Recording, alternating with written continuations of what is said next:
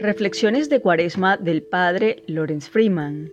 Esta semana colabora en la traducción y en la narración quien les habla, Elba Rodríguez. Martes de la primera semana de Cuaresma. La Cuaresma se entiende mejor como el aprendizaje no solo de aquello que queremos, sino de lo que realmente queremos. A veces es difícil saber lo que es. A menudo conseguimos lo que queremos y descubrimos que no es lo que pensábamos y que nos hemos dejado engañar por una falsa voluntad, un deseo débil. Podemos pasar muchas décadas adictos a cosas que realmente no queremos. Tenemos miedo de que el deseo, por ejemplo, de seguridad, riqueza, estatus o aprobación desaparezca. Saber lo que realmente queremos se logra al soltar todo deseo, al menos por unas cuantas respiraciones durante la meditación. En estos tiempos no queremos nada excepto decir la palabra o mantra con pura y generosa atención.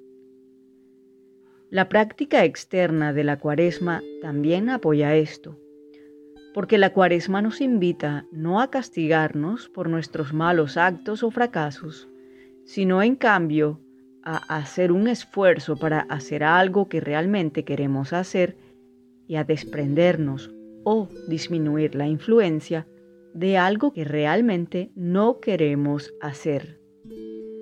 Es bastante fácil identificar esto en algunos de los pequeños elementos de nuestra vida cotidiana. Deberíamos entonces tomar una actitud bastante divertida para poner en práctica estos verdaderos deseos. La dificultad surge cuando nuestro lado oscuro y autorrechazado se engancha a un pequeño ejercicio ascético. Si la comprensión religiosa está involucrada, esto puede llegar a ser muy desequilibrado Sería como si alguien que decide ir al gimnasio regularmente para mantenerse en forma, luego se vuelve maniáticamente compulsivo con respecto a su tamaño o peso muscular. En una buena actitud cuaresmal, hacemos lo que realmente queremos, es decir, desarrollamos buenos hábitos, y no hacemos lo que no queremos hacer o reducimos los malos hábitos con un esfuerzo serio pero ligero.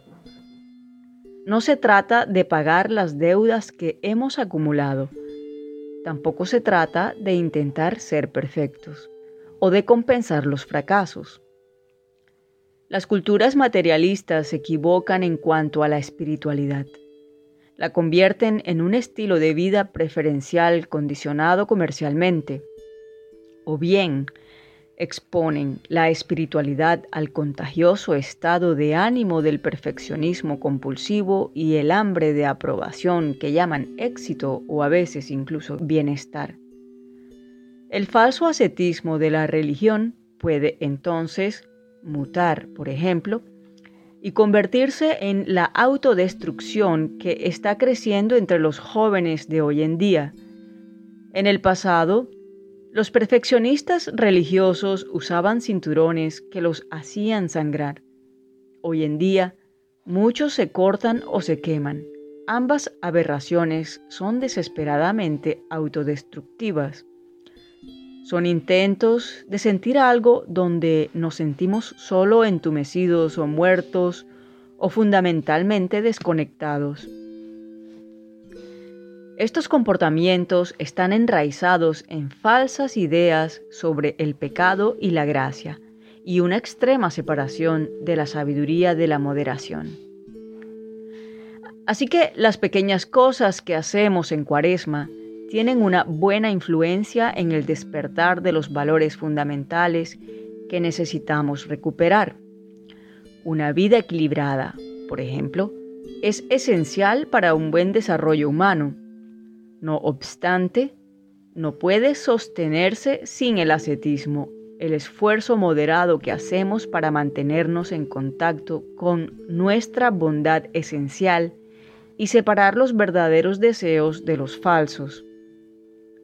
Cuando John Maine describió la meditación como oración pura, dijo que el ascetismo esencial de la vida cristiana es la oración.